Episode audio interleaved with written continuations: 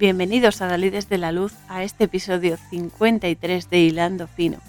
Mucho se ha dicho y se ha tergiversado sobre la vida y la existencia de Jesús, pero hoy os voy a ofrecer una visión diferente a la que estamos acostumbrados que nos ayudará a comprender e integrar mejor todas nuestras energías con el peliculón La Pasión, The Passion of the Christ, de 2004, dirigida por Mel Gibson y protagonizada por Jim Caviezel, Mónica Bellucci, Maya Morgenstern, Cristo Jacob, Rosalinda Celentano, Davide Marotta, Luca Lionello y Cristo Shopov, que como digo nos hará meditar sobre el sentido de la vida y su vibración profundos y cómo aplicarlo a nuestra rutina diaria.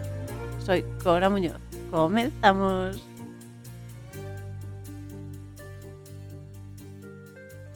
Sé que esta peli es muy controvertida por la forma de mostrar el Calvario y también por el actor y director Mel Gibson, que es el director de esta película, que la verdad es que ahora últimamente no suele gustar mucho. a mí desde siempre me ha gustado en todas sus pelis y, tal como actor. Yo no sé cómo será como persona, pero como actor me gusta bastante, pero dejó de gustar mm, tanto porque eh, dejó a la mujer por una mujer más joven, también abandonó a sus hijos y demás, y porque antes era alcohólico y, y demás. Entonces, bueno, ya, pues eso, oscureció su, su personalidad y tal, y la gente como que ya no lo ve tan perfecto y demás, pero bueno, es que somos limitados y tenemos defectos. Y esos defectos salen a la luz porque es la única forma que tenemos de darnos cuenta de que estamos cometiendo errores.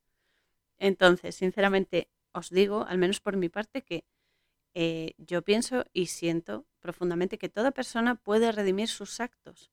Y él ha hecho una muy buena acción exponiendo la pedofilia y el canibalismo que hay en Hollywood y en otros sitios de Vatica, ¿no?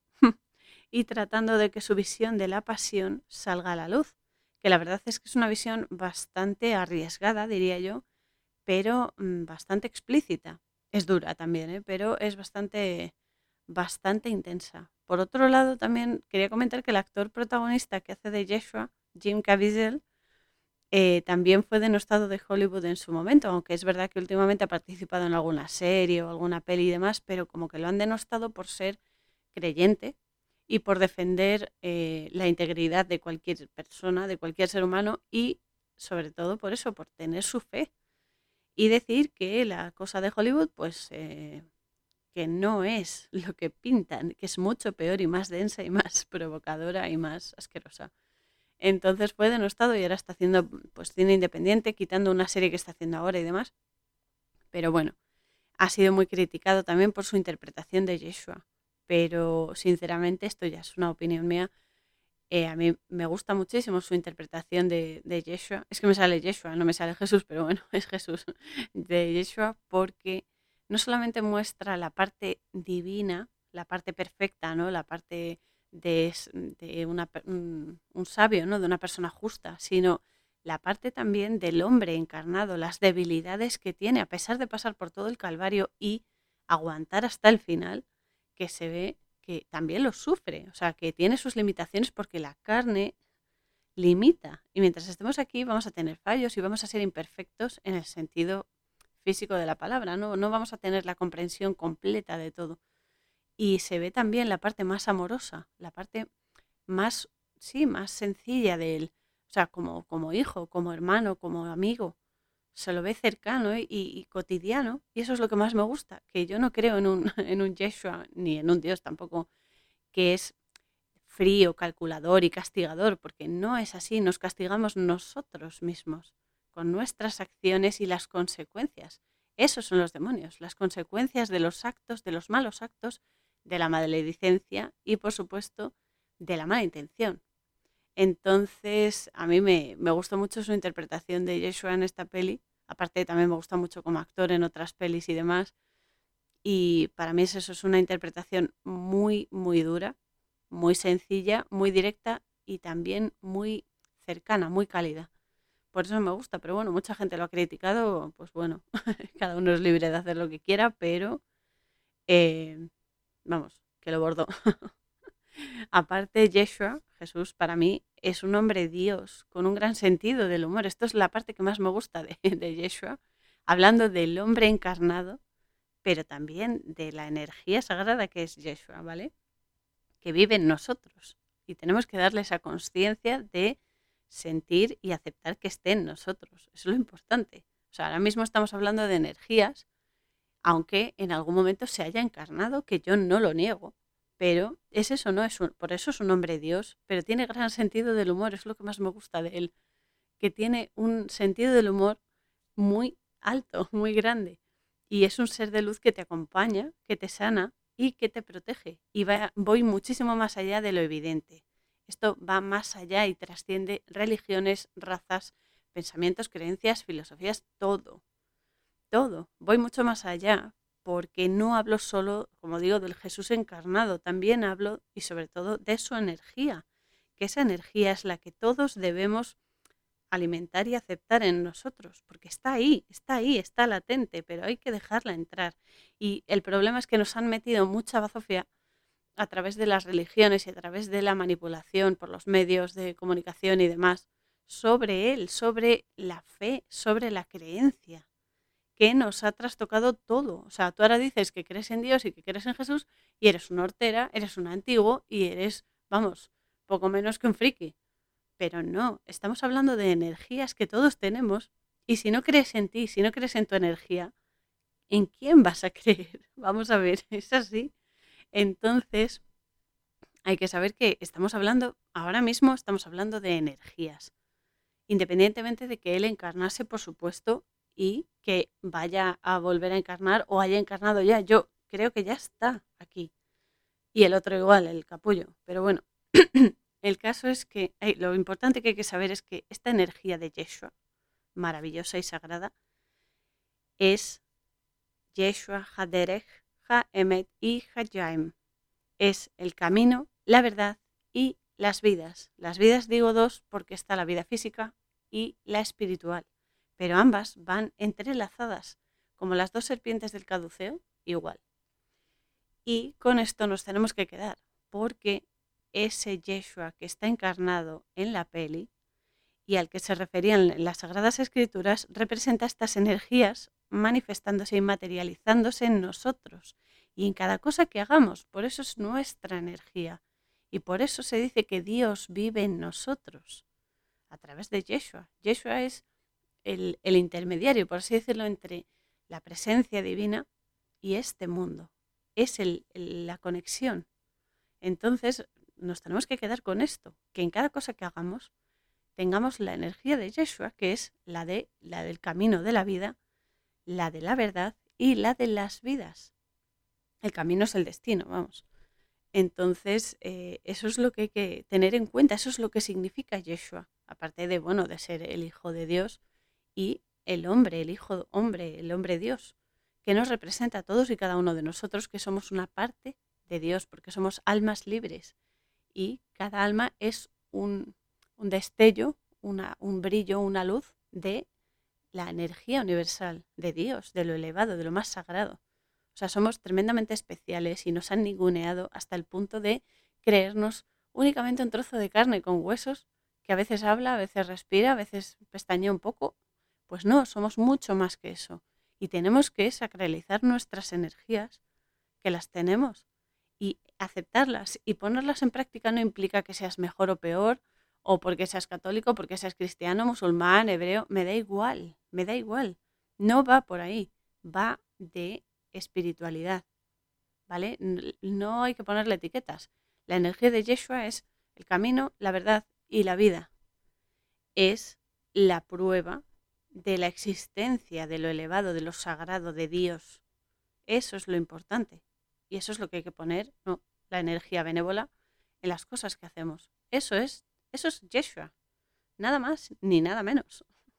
Entonces, bueno, cuando llega la gente y te dice que, eres un tal un cual por creer y decir que eres creyente, que parece que, que es sacrilegio o algo, pues sí, señores, somos creyentes, creemos en la vida, creemos en el destino, creemos en la energía, en Dios y en la, salvación a través de nuestros actos, porque Al final nosotros decimos, no, porque fíjate Dios lo que me manda, porque fíjate que castigo, no sé qué. ¿Sabéis qué? Os voy a hacer un spoiler. No es Dios el que te castiga. No es Dios. Eres tú mismo con tus acciones, o bueno, más bien dicho, con las repercusiones de tus acciones, sobre todo aquellas que no son muy benévolas, pero que aun sabiendo que no lo son, las hacemos.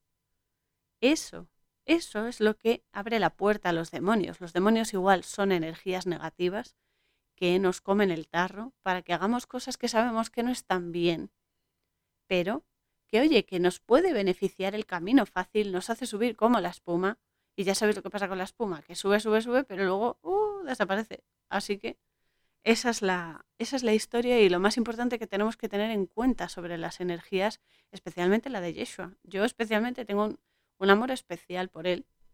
No quiere decir que sea fanatismo ni nada, simplemente que es, es eso, es un respeto y un amor especial por su energía. Al igual que, por ejemplo, la energía de, Abba. Me gusta más Abba, padre, me parece más cercano que, por ejemplo, Dios o, o Hashem, que no quiere decir que no me gusten, simplemente es que me siento más cómoda hablando de Abba, por ejemplo. Entonces, pero bueno, eso ya va en la persona. Lo que quiero decir es que la energía está ahí y hay que ser conscientes de que está ahí, de que es en nosotros, independientemente de tus creencias, de lo que hagas, de lo que digas, de lo que pienses, de lo que sientas, están ahí. Lo único es que hay que hacerse consciente de que están ahí, aceptarlas para que nos puedan ayudar a avanzar más y mejor. Pero bueno, otra cosa que quiero resaltar de esta peli, aparte de por supuesto Yeshua y demás, es que por un lado, y esto es importante, ¿vale? Porque la peli es muy dura, es muy explícita y es muy heavy, ¿vale?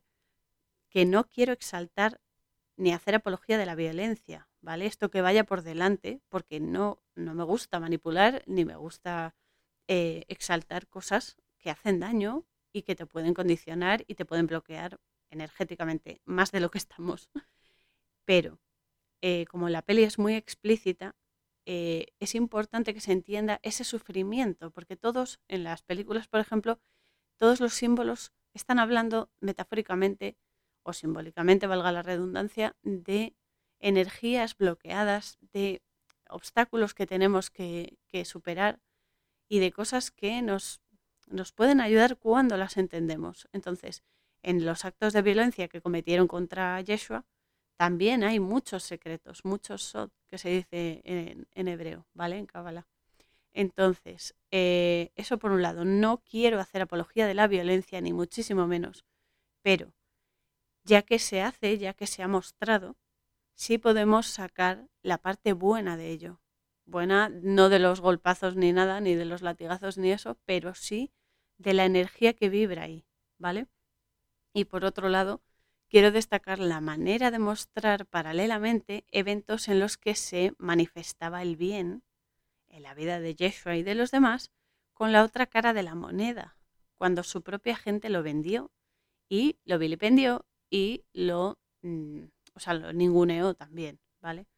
Porque eh, me gusta la idea que tuvo eh, Mel Gibson de contarlo paralelamente para que se vea la diferencia de actitud entre las personas cuando son eh, cuando están eh, contentos y alegres y demás y son conscientes y cuando eh, a todos, ¿no? Esto nos afecta a todos. Cuando somos inconscientes, inconscientes y nos dejamos llevar por el que dirán, por las modas, por, por todas las cosas que, que están de moda, ¿no? Todo esto.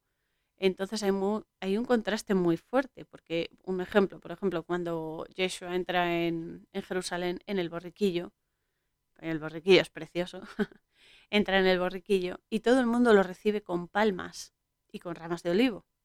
Sin embargo, eh, cuando la gente lo está acompañando, bueno, acompañando al monte del Gólgota, lo están, eh, lo están le están dando golpes, latigazos, le están escupiendo, se están riendo de él. Entonces eh, es un contraste muy fuerte y eso me gusta porque se ve el paralelismo entre lo oscuro y la luz. La luz es la conciencia, el conocimiento profundo y la oscuridad es la ignorancia, es cuando no comprendemos del todo las situaciones y por eso o bien las criticamos o bien las ninguneamos o bien, pues sinceramente las ridiculizamos. Eso nos ha pasado a todos en pequeñas y grandes cosas. Pero el contraste que se da en esta película me parece importante resaltarlo porque te da una perspectiva como más homogénea de todo. Y es eso. De hecho, la peli comienza directamente en el huerto de Getsemaní, que tiene gran significado y relevancia. Y la verdad es que mm, yo sabía algunas cosas, pero otras que gracias a mi ají Antonio Chávez eh, he podido descubrir, porque para mí esto, hacer los podcasts, es un aprendizaje, porque sí, sé bastante simbología y todo lo que queráis, pero siempre se aprende más, siempre hay un nivel mayor de aprendizaje y eso es lo que más me gusta. Entonces, esta vez he aprendido muchísimas más cosas de las que ya sabía y me alegro porque me, me, ha, me ha resaltado y me ha respaldado cosas que yo ya sospechaba. Así que Antonio, desde aquí te mando un besazo muy grande y te doy las gracias por tu ayuda siempre con mis dudas y las aclaraciones que me haces y, sobre todo tu amistad y tu presencia. Te quiero mucho. Y es eso. Entonces, eh, la relevancia del huerto de Getsemaní lo vamos a mirar ahora, vamos a analizarlo un poquillo, aunque sea solo por encima, para que se entienda por qué es tan importante este lugar y por qué Yeshua y los discípulos oraban allí y pasaban tiempo allí. Pues a ver, por un lado tenemos el huerto de Getsemaní, que es el lugar, significa lugar de los olivos o del aceite, es decir, el lugar de la sabiduría, es decir, nuestro interior, donde encontramos todas las respuestas. Por otro lado, eh, la palabra huerto en hebreo, porque, a ver, recuerdo que aquí estoy haciendo un, una visión desde Cábala, ¿vale? Porque nos tenemos toda la visión religiosa y tal, pero de esto se habla poco y quería dar esta visión para que esté también disponible para la gente y se sepa un poco mejor a qué se referían con tanto símbolo y por qué esa, esa representación.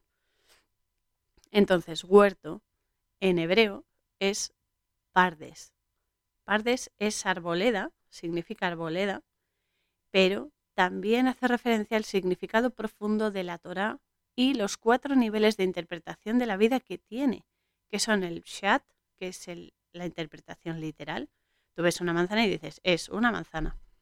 Remed, que es el alegórico, la representación. Rash, que es interpretativo. Y el Sod, que es el secreto, es decir, el significado profundo tras la fachada. Esos son los cuatro niveles de interpretación de la vida que se corresponden también con los cuatro mundos de creación de los que todos estamos formados. El mundo de la emanación, el mundo de la creación, de la formación y de la acción o materialización. Es decir, esas son nuestras cuatro dimensiones, nuestra cuarta dimensión y los cuatro elementos que nos forman. Fuego, agua, aire, tierra. El fuego es la presencia divina, el agua son las emociones, el aire es la mente, el pensamiento y la tierra es la materialización de la idea que tú has captado de lo elevado. Y esto, amigos míos, el Pardes es el estudio de la vida, es decir, la cábala. La cábala lo que estudia son las formas de interpretación de la vida, la vibración energética y todas las combinaciones que hay de esa energía para alcanzar lo sagrado, lo elevado, para elevarse, vibrar alto. Esa expresión que decimos siempre, ¿no? Vibrar alto. Es eso, es conectar con la presencia divina, la Shejina. Es aceptarla en ti. Es decir, saber que hay algo mucho más potente que esta vida densa, ¿vale? En este plano estático y estacionario en el que estamos, pero que esa energía, esa sacralidad, también vive en ti y es lo que te ayuda a seguir adelante. Ese es el gran secreto y la gran magnificencia de estar aquí, porque estamos aquí para poder avanzar. Venimos con, entre comillas, defectos, con cosas que solucionar para recordar quiénes somos, que somos luz, que somos una parte sagrada del todo. Y somos uno y estamos conectados como los árboles se conectan a través de los micelios, por ejemplo. Que un árbol en España, por ejemplo, sabe perfectamente cómo se siente un árbol en Estados Unidos, por ejemplo, o, me da igual en Rusia, en Noruega, me da igual. Están conectados por su energía y a través de sus raíces. Entonces, eso es lo que somos nosotros. Somos árboles maravillosos. Me estoy acordando del Señor de los Anillos, los Ent, y concretamente Bárbol, que me encanta. y somos así, tenemos una unión característica porque somos almas, somos pedazos de luz que venimos del mismo origen. Y eso es lo que nos hace especiales, porque somos uno. Y entonces yo veo a una persona y me veo reflejada ahí. Igual que esa persona se ve reflejada en mí, porque somos lo mismo, con nuestras características diferentes, pero en esencia somos uno. Y eso es lo importante. Así que el huerto es el pardes, que es eh, la arboleda, es decir, el estudio profundo de la Torah y sus cuatro niveles de la, de la interpretación de la vida. Es decir, tú ves una, una flor y dices es una flor, pero luego también sabes qué tipo de flor es por la forma que tiene. Y luego sabes eh, eh, el aroma que tiene porque huele, por la presencia. Y sabes lo que significa ese símbolo porque está asociado a ciertos conocimientos. Esa es la maravilla de la vida. Por eso están en el huerto, por eso van a orar al huerto, al interior. Hay que volver a uno mismo, hay que volver al corazón.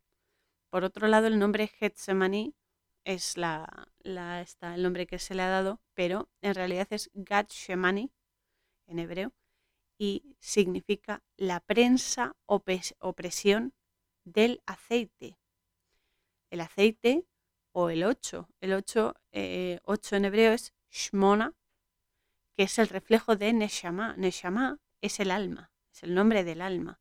Y el 8, como bien sabemos, aparte del infinito, es el entendimiento, que es una de nuestras esferas llamada Binah, en ascenso, es decir, elevándose. Y Yeshua es el recipiente que acoge esa sabiduría que está en el entendimiento. Es decir, cuando tú entiendes algo y al entenderlo lo aplicas, estás adquiriendo sabiduría. Pues ese es Getsemaní, es la presión del aceite, es decir, sacarle el juguillo a la sabiduría, es decir, comprender la vida, comprender lo que se te presenta. Y luego tenemos el aceite. El aceite en hebreo se dice shemen, que es la luz, es decir, el conocimiento o la conciencia de otra esfera que tenemos de, manifestación de la vida, que se llama Hokma, que es la sabiduría. Es decir, es ser consciente de la sabiduría. Eso es el aceite. Y por otro lado, obviamente, como el huerto de Gatshemani eh, tiene olivos, el olivo en hebreo es Zayit y hace referencia al árbol de las vidas, el Etz la eternidad y el pueblo de Israel. La eternidad porque hay un flujo de ascenso y descenso, ascenso de lo denso, cuando tú lo comprendes, haces que se eleve, es decir, que sea sagrado, que sea bueno, y lo conectas con la energía universal sagrada. Y de descenso cuando tú captas una idea de lo elevado y la manifiestas y materializas en este plano tan denso para esparcir ese bien y ese amor que somos. Entonces, el olivo es eso, es el árbol, ¿no? Por naturaleza, el árbol de las vidas, es decir, nos representa a nosotros. El pueblo de Israel son los hijos de Dios, es decir, todos y cada uno de nosotros, y somos como los árboles, tenemos unas raíces que nos atan aquí mientras estemos encarnados, pero tenemos un tronco que va ascendiendo, unas ramificaciones a través de los brazos y los dedos, y tenemos una copa que conecta con lo más elevado, con la energía sagrada, y de dónde recibimos esa información, esos secretos ¿no? de lo elevado, que luego nosotros materializamos y perfilamos con nuestras emociones, nuestros pensamientos, nuestras sensaciones y la cábana, que es la intención, que todo el mundo se olvida de ella, pero es la que va a dar la naturaleza a esa energía. La energía no tiene polaridad en principio hasta que se le mete la intención. Por eso es tan importante comprender qué somos y cómo funcionamos. Entonces, eso por un lado. Entonces, orar en el huerto de Gatshemani significa o representa conectar con lo elevado, con lo sagrado, con Dios. Llamadlo X, me da igual. Es Él. Es ella, la energía universal, el gran espíritu, como lo queréis llamar, pero es lo sagrado, lo elevado, aquello que nos rodea y nos forma por todas partes. Es que es muy superior a nosotros, no porque sea mejor, sino porque nos expande y nos rodea y nos forma. Es alucinante. Entonces, orar en el huerto de Gatshemani es eso, es conectar con lo más elevado, con lo sagrado, vibrar alto, eso que se dice ahora, y es llegar a ser consciente de la grandeza de la energía, reencontrarnos con nuestra alma, que es muy importante, y escuchar su aliento. Es decir, conectar con nuestra alma, pero no solo decir, sí, sí, yo estoy conectado con mi alma, yo vibro alto. No, se trata de aceptar la información que nos da nuestra alma, que ya sabe todo, porque es, nuestra alma, es energía que nos va guiando para superar ciertas pruebas para ella aprender. Entonces, escuchar su aliento es escuchar la información divina, es decir, permitir y aceptar que la energía sagrada entre en nosotros. Y repito que esto va más allá de si eres mm, católico, cristiano, apostólico, romano, me da igual si eres eh, musulmán, si eres ateo, me da igual. Porque mucha gente, no, es que yo soy ateo, yo soy agnóstico. Vale, ¿crees en ti? Sí. Ah, bueno, pues ya eres creyente. Porque lo importante es creer en uno mismo. Porque si tú crees en ti mismo, estás creyendo en lo sagrado. Porque tienes un alma maravillosa y un espíritu que la conecta. Así que me da igual la, tendencia que tenga cada uno, porque nos representa a todos sin excepción cada uno lo lleva pues de forma original y ya está. Es así.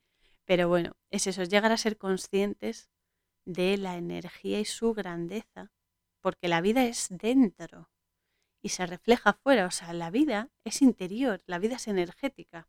Lo que pasa es que luego lo proyectamos fuera para manifestar ese bien, ¿no? Ese, ese amor profundo. En principio debería ser así, luego se nos va la bola, pero bueno, Es así. Entonces nos introduce en la peli con la cita de Isaías 53, que es la siguiente cita. Fue herido por nuestras rebeldías, torturado por nuestras culpas, por sus heridas hemos sido sanados. Y entonces, eh, bueno, ya dije antes que Yeshua es el camino, la verdad y la vida, porque su energía es la que proporciona el entendimiento y la sabiduría suficientes para saber conectar y unirte a Dios, a lo elevado y así moverte mejor por la vida, vibrar lo más alto posible y ser consciente de tus actos y la carga energética que pones en ellos, la intención, la cabana. Es comprender la vida en su profunda totalidad. Y eso fue lo que la humanidad pues nos cargamos en su momento, porque cuando encarnamos aquí descendemos, es decir, somos los, entre comillas, caídos del cielo porque estamos aquí encarnados y lo que venimos aquí a hacer es recordar quiénes somos para volver a ascender, para recuperar nuestra presencia divina y nuestro equilibrio.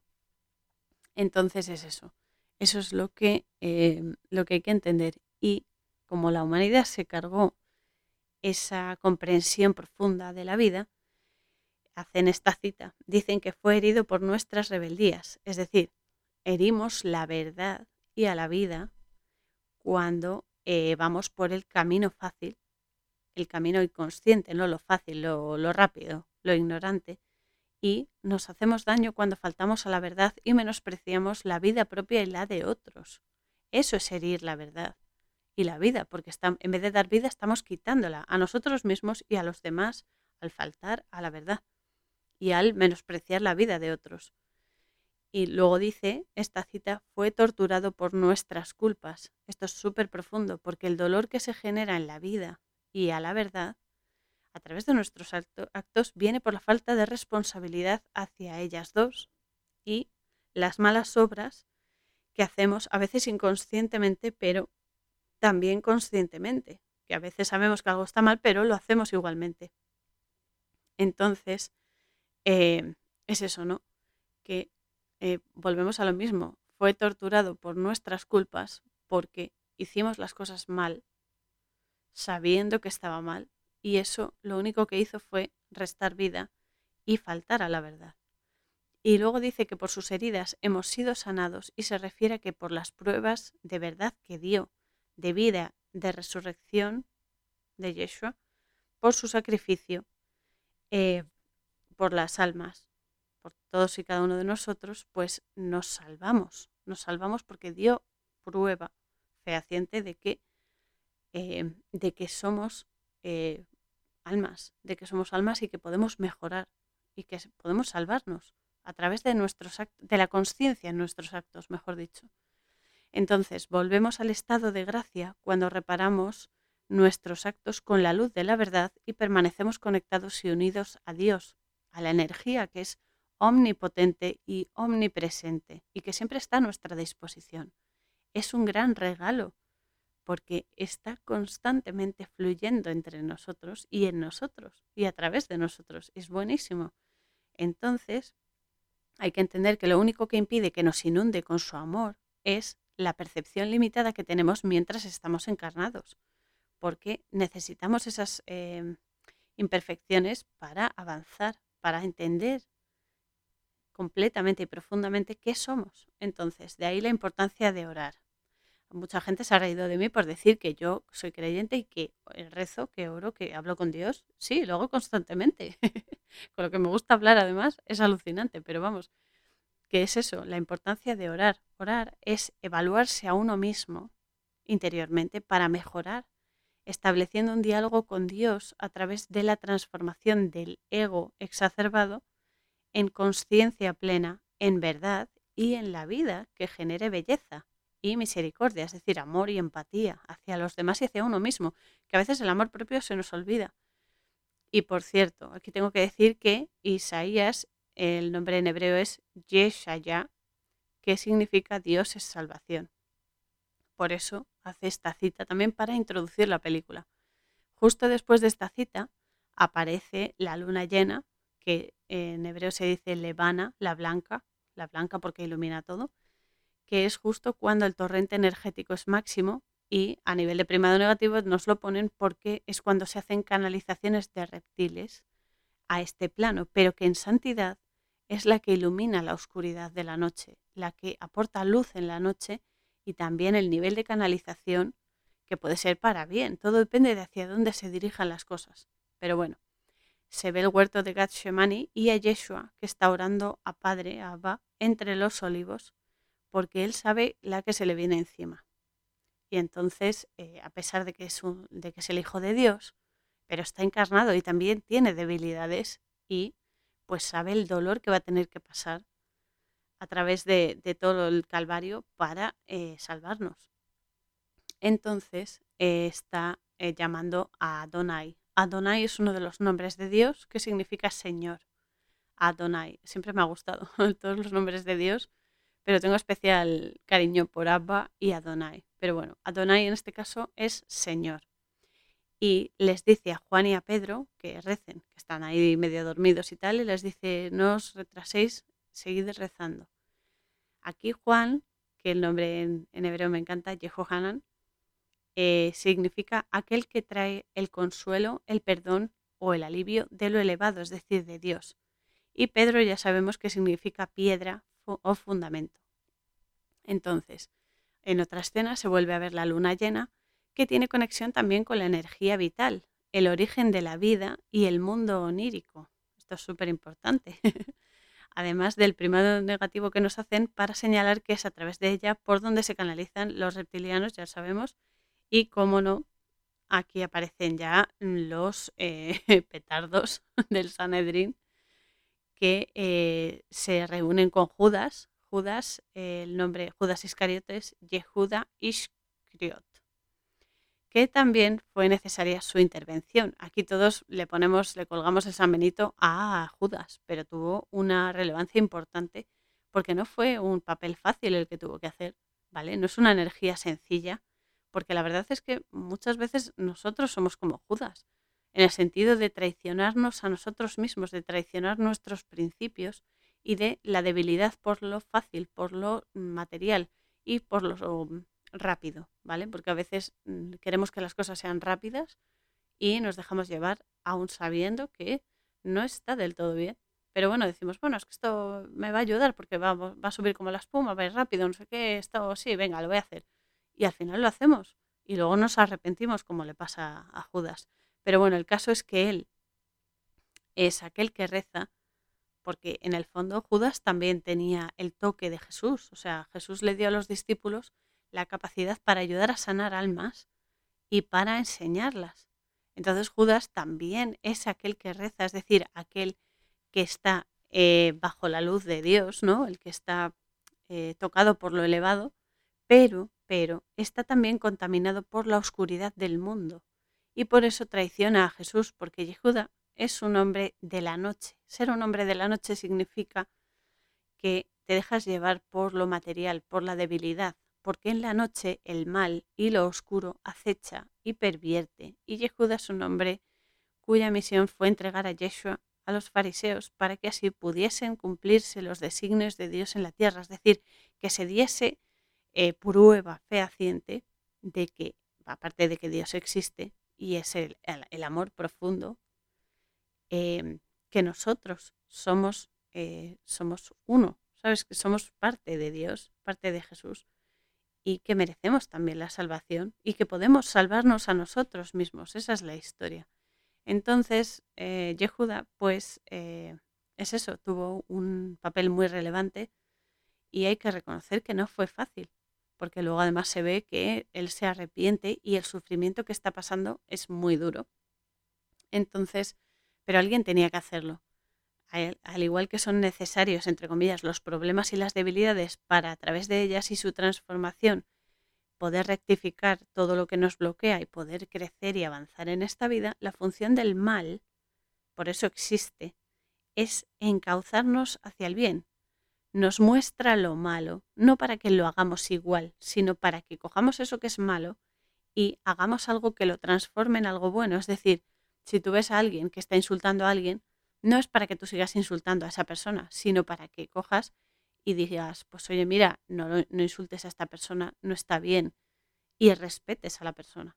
Esa es la transformación del mal en bien. Por eso el mal es necesario, porque si no, no nos damos cuenta de que algo está mal. Es así. Y a veces nos cuesta ver que están mal las cosas, pero bueno. Aquí es cuando le dan a Yehuda las famosas 30 monedas a cambio de llevarles hasta Jesús. Y aquí tengo que decir que el propio Yeshua ya escogió a Yehuda, a Judas, para que lo entregase, porque era el más adecuado para ello, por sus características, por su tendencia a lo material y demás. Por eso Yeshua ya sabía que él iba a traicionarlo, porque él mismo lo eligió sin que Yehuda se diese cuenta, por su debilidad material, porque Yehuda es una de las doce energías o frecuencias de Yeshua, de la verdad, de la vida y del destino y su capacidad para llevarla a la luz, es decir, para llevar la luz, perdón, de Jesús, o sea, Jesús es la luz, para llevarla a la oscuridad. La oscuridad en hebreo se dice clipot. Clipot son eh, como capas, ¿no? Capas que esconden la luz. Es como nuestra, nuestra piel, ¿no? Nuestra piel, nuestra carne, huesos que esconden y protegen también la luz, es decir, nuestra alma, nuestro espíritu. Entonces, estas clipot son la oscuridad, que es aquello que oculta la luz y está representado también por nuestras manías, nuestros defectos, los vicios, ignorancia, el ego cuando se le da, se le va la bola y demás. Y entonces es Judas, Judas, Yehuda, que ya me sale en inglés, en hebreo, en español. bueno, pues era Judas el más propicio para ello, para llevar lo santo a la oscuridad, porque tú, la luz, si enciendes la luz en un sitio que está iluminado, pues vale, sí hay más luz, pero no se nota tanto. Los sitios que necesitan luz son los sitios y las personas oscuras. Por eso era necesario que eh, Judas traicionase a Jesús. Entonces son 30 monedas, ni más ni muchísimo menos, porque el 30 en gematría hebrea tiene una vibración muy, muy potente. Y la vamos a mirar así un poquito. Para empezar, el 30 es el 3, es decir, la Trinidad, en un nivel más elevado, en un nivel superior. Representa el aprender para enseñar y compartir, es decir, el recibir para dar. Es eh, la representación también de Adán y Eva. El 30 también se corresponde con una letra de la Shon HaKodesh, del alfabeto hebreo sagrado, que se llama Lamed.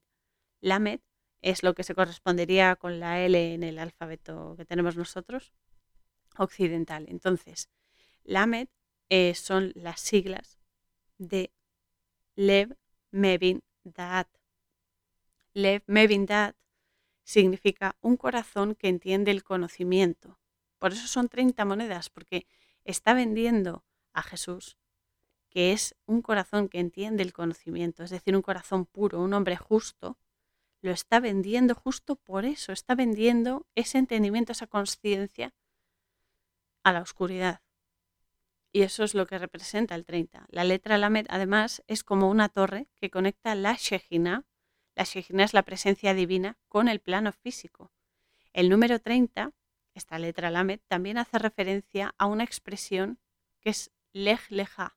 Lej Leja es volver o mirar hacia el corazón, hacia la belleza en los actos y a establecer una conexión íntima con nuestra alma, íntima en el sentido de que sea hacia adentro, que no sea ahí, oye, mira qué, qué bien, qué buena persona soy, que fíjate que me conecto con mi alma, que vibro muy alto, que estoy siempre eh, creyendo en Dios y, y conectado a Dios. No, no hace falta proclamarlo, si los actos hablan solos.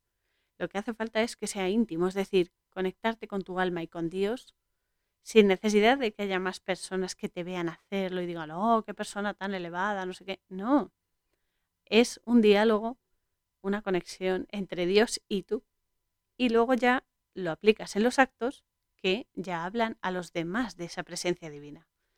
Entonces, esas 30 monedas son el precio de un hombre adulto. Un hombre adulto es un hombre equilibrado, un hombre maduro y un hombre justo, un tzadik, que queda representado por la venta de Jesús por parte de Judas, pero también el precio que Judas se puso a sí mismo, porque a la vez que estaba vendiendo a Yeshua, Judas se estaba vendiendo también.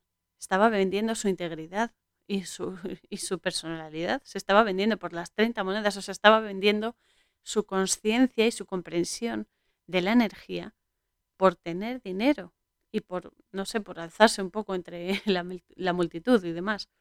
Pero bueno, en realidad era la función de Judas, llevar la luz a la oscuridad.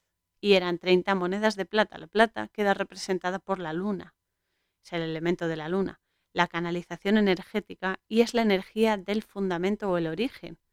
en hebreo se llama Yesod, que es la energía vital que representa la luna y la plata, la pureza, la nitidez, la franqueza, la rectitud, lo que condensa el resto de energías de lo elevado para la materialización de las cosas en este plano denso. Pasan por ahí, por este fundamento, por este origen, que se corresponde en el cuerpo humano con los genitales, que además es el canal de vida, ¿no? En las mujeres es el canal de vida, es por donde nacen los niños. Entonces es, es el, mm, la custodia de la energía vital. Y ahí es donde se ve la luna y la plata, esa energía que hay y que representa todo esto. Además, el 30 de la venta de Yeshua está conectado a la venta de José, Yosef, en Egipto, que fueron 20 monedas.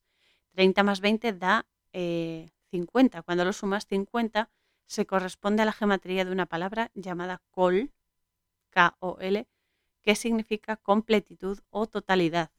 Cuando estás versado en ambos testamentos, el antiguo y el nuevo, el antiguo queda representado por Joseph y el nuevo con Yeshua, eh, lo proyectas en tus acciones y tus actitudes, es decir, cuando comprendes y eres consciente de lo que significa y lo haces, eh, lo, presentas en tus acciones y tus actitudes, es cuando realmente te haces una persona sabia, una persona justa, en su justa medida. Entonces recuerdo que estamos hablando siempre de energías materializándose físicamente a través de nosotros. Lo representa con forma humana, obviamente, para que lo podamos entender, pero a nivel personal, a nivel interior, son energías en nosotros que para que las desarrollemos y por eso estamos explicando aquí para que mm, sea un poquito más fácil su comprensión. Entonces, en este momento, pues se ve que Yeshua está en Gatshemani, está sufriendo mucho, muchísimo, está sudando muchísimo y llorando sangre porque está viendo todo por lo que va a tener que pasar y le pide a Abba, a Padre, que lo libre de, todo ello. Porque claro, aquí se ve su parte humana. Es, decir, no quiero pasar por este dolor, no quiero verme en esta. Padre, ayúdame y aparta este cáliz de mí, le dice. Pero esa es su debilidad. Aquí sale la debilidad también de él. Esto es importante porque esa es la parte humana que tiene. Entonces, eh, le pide eso, que lo libre de eso, y es justo cuando dice que lo libre de ello, cuando aparece Satán. Ya aparece el gran capullo, ¿vale? Que siempre tiene que estar presente, pesado, y le pregunta si de verdad cree que un solo hombre puede cargar con todo el pecado del mundo. Entonces, Yeshua, como ve que lo está provocando, pide protección a Dios ante esta provocación del mal y confía en Dios. Le dice, Dios, en ti confío, porque está confiando en la energía, en lo elevado, en lo sagrado, para vencer esa tentación que le está presentando el otro de, oye, ¿por qué no le dices a tu padre que te libre de esto si es tu padre es Dios, no sé qué?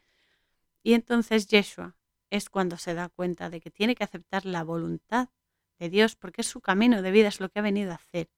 Y el maligno es cuando suelta la tentación, es decir, la serpiente, que por cierto el primado negativo aquí de los reptilianos también está.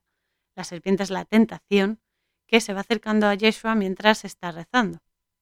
Entonces Yeshua sigue rezando porque él se hace fuerte en esa oración, se hace fuerte en Dios, se centra en eso y eso le hace fuerte y entonces encuentra la fortaleza también para erguirse y elimina la serpiente con el talón, es decir, elimina la tentación justo cuando los soldados llegan al huerto con Yehuda, con Judas. Entonces aquí hay que decir que el talón es, eh, en hebreo, es ekeb y simboliza el sacrificio, la recompensa y la consecuencia de los actos. Entonces Yeshua vence la tentación aceptando su misión y poniéndose en manos de Padre, porque muchas veces es verdad que nos pasan cosas en la vida que decimos, joder, pero ¿por qué tengo que pasar por esto? Qué cansino, ¿no? En mi caso, por ejemplo, con tantas operaciones que llevo en la vida, pues también me aburre y también me cansa. y entonces muchas veces lo he pensado y es como, por favor, que acabe ya. Pero si me toca, me toca. Y es así porque yo ya, mi alma, bueno, no yo, mi alma, lo ha pactado previamente por una muy buena razón que a lo mejor yo no llego ni siquiera a comprender. Ahora parece que empiezo a ver la luz, nunca mejor dicho. Pero esto es igual, es igual. Tú vienes con una misión y tienes que aceptarla porque para eso estás aquí. Tienes que aceptarla para desarrollar lo que has venido a hacer. Igual que Judas tuvo que aceptar su terrible misión, que no fue fácil ni para él ni para nadie. Y luego él se, eh, se arrepintió y se retractó y eh, sufrió muchísimo por ello.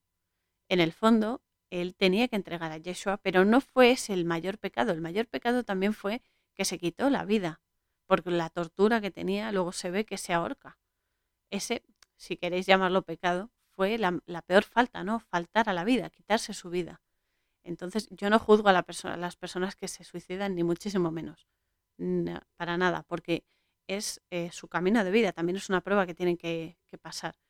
Pero en el fondo ese peso tuvo más, eh, más gravedad, por así decirlo, que entregar a Yeshua, aunque también, porque e, era necesario que lo entregase. Pero bueno, no me quiero enrollar mucho ahí porque ya lo he explicado antes, pero bueno, es eso, ¿no? Entonces, Yeshua acepta su misión y se pone en manos de Abba, de Padre, que lo sostiene, porque Dios no nos abandona nunca, nunca, siempre está con nosotros.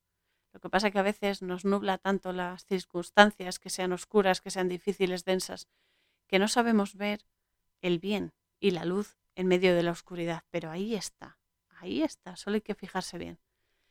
Entonces se dice que al final de los tiempos, es decir, el momento presente que estamos viviendo específicamente, nosotros, todos y cada uno de nosotros somos la expresión eh, hebrea que es Ikbeta de Mashiach, que significa los talones del Mesías. Somos los talones del Mesías, es decir, la última generación en la que Dios está oculto de la humanidad y somos los descendientes de lo divino. Los talones, y aquí viene lo del talón por lo de que mata la serpiente con el talón, los talones son la parte más baja del cuerpo, porque es lo que une los pies con las piernas y el resto del cuerpo, pero también son, es la parte más fuerte porque permiten el sostén de todo el cuerpo y son sencillos y son humildes, pero tienen el gran poder de permitir cada paso que damos en nuestro avance y cada decisión y su consecuencia. Son el motivo y el porqué de los eventos, son muy importantes Por eso es tan importante que Yeshua matase a la serpiente con el talón. Porque el talón, cuando te sujetan los talones, no puedes avanzar. Sin embargo, él sí que podía, porque tenía ese conocimiento divino. Entonces, la reflexión que quiero hacer aquí es que incluso siendo espirituales y siendo muy conscientes y trabajándonos interiormente y todo esto, de forma constante, esto es importante porque no vale, ay, mira, hoy he hecho una buena acción, vale, pues ya está, ala, me relajo. No, el trabajo interior es constante porque estamos constantemente haciendo cosas, pensando cosas, sintiendo cosas y tenemos que pasar bien el tamiz para que lo que se genere sea bien y sea vida y sea luz y sea eh, empatía y amor. Entonces, por muy espirituales, por muy conscientes y por mucho que nos trabajemos interiormente y de forma constante, el mal siempre, siempre está acechando a través de nuestras debilidades que recuerdo, mientras estemos encarnados, siempre vamos a tener debilidades. Aunque superemos unas, van a surgir otras, porque es un nivel de aprendizaje constante. El aprendizaje es infinito. Entonces, el mal siempre acecha a través de nuestras debilidades, pero con esa conciencia, siendo conscientes de nuestra misión en la vida, de nuestra energía y de cómo la utilizamos, el destino que hemos venido a cumplir y nuestra cabana, es decir, nuestra intención, se supera eso y sales adelante y prosperamos frente al mal como Joshua que, a pesar de la tentación, se levantó y dijo, se acabó. Entonces, el camino fácil, irónicamente, es el que nos lleva a cometer mayores errores, a no esforzarnos y a errar, a cometer errores. Entonces, es un engaño porque el camino correcto hace realmente las cosas más sencillas. Es más fácil hacer las cosas bien desde el principio que hacerlas mm, como te sale de repente y luego arrepentirte porque tienes que volver, rebobinar para atrás y decir, ostras, venga, vamos a empezar otra vez de cero. Es más trabajo, o sea, no quiere decir que, que no tenga solución, tiene solución, pero gastas más tiempo, gastas más trabajo. Entonces, es mejor hacerlo bien desde el principio, ¿vale? Hace las cosas más sencillas. Cuando tú aceptas lo que te llega a tu vida, el camino correcto es eso, aceptar lo que llega a tu vida, la misión que has venido a hacer y lo que tienes que vivir. Porque los problemas que llegan, llegan por algo y a través de ellos encuentras las respuestas que necesitas y el crecimiento que hemos venido a adquirir. Es que hemos venido a eso. La diferencia entre el camino fácil y el camino correcto es que el correcto implica hacer sacrificios, sacrificios en el sentido de aceptación. Y es eso, ¿no? Es aceptar. Entonces el camino fácil parece fácil, pero las apariencias engañan. Porque solo te lleva al oscuro, porque te conformas con cualquier cosa rápido, venga, rápido como la espuma y venga, facilito. Y lo único que hace luego es atrasar el esfuerzo que va a ser el doble porque vas a tener que esforzarte por lo que has venido a hacer, más eh, rectificar lo que has hecho mal, que es más jaleo. Entonces casi es mejor hacerlo bien desde el principio, todo lo bien que se pueda, claro. Entonces es eso.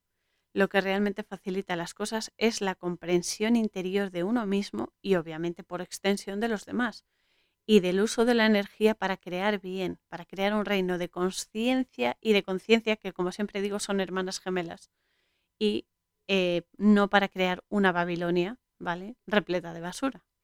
Eso es justo lo que hay que evitar. Por eso el trabajo interior tiene que ser constante, tiene que ser como respirar, algo natural, como pestañear, que salga solo, solo y fluido. No hay que forzarlo, pero hay que entrenarse. Es importante por muy elevados que nos creamos, siempre hay niveles de aprendizaje por delante. Superas una cosa y ya tienes otra, otra por superar, más mm, específica, más con más, eh, más retos, ¿no? Y demás. Entonces, eh, eso requiere seguir mejorando la calidad de nuestra comprensión de la naturaleza de la realidad. Y para ello, solo, solo se consigue entrenando la conciencia en lo que hacemos en nuestra energía y cómo la usamos en los actos que proyectamos hacia el exterior. Esa es la, historia. Y de todo, es de lo que va todo en la vida. ¿eh? O sea, esto se repite, se repite, se repite, como en la peli de como Dios, y vueltas, y vueltas, pues igual. Entonces es eso. Y aquí quiero aprovechar para recomendaros el canal de YouTube de mi queridísimo ají Antonio Chávez, que este canal de YouTube se llama El Suspiro Cabal, también es el sitio web que podéis ver en mi página web también, en Páginas Amigas. el suspiro cabal, donde podréis aprender sobre la interpretación de la vida, sobre las energías, es decir, sobre Cábala y los secretos que aloja. Antonio, ya sabes que te agradezco muchísimo todo lo que me enseñas a través de Cábala y todo tu apoyo, porque eres un Lev Mevindat total y también un Tzadik y te agradezco todo, toda tu paciencia conmigo para yo aprender y para corregirme las mil y pico veces que te digo lo mismo siempre. Y, es eso, que es un regalo compartir esta vida también contigo y habernos encontrado. Así que te mando un abrazo gigantesco, te quiero mucho.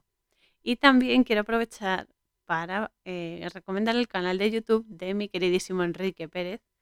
El canal es Exponiendo la Verdad donde podréis aprender sobre el tipo de manipulación que nos meten a través del medio audiovisual y, por supuesto, cómo escudaros contra ello a través de sus directos y de su experiencia.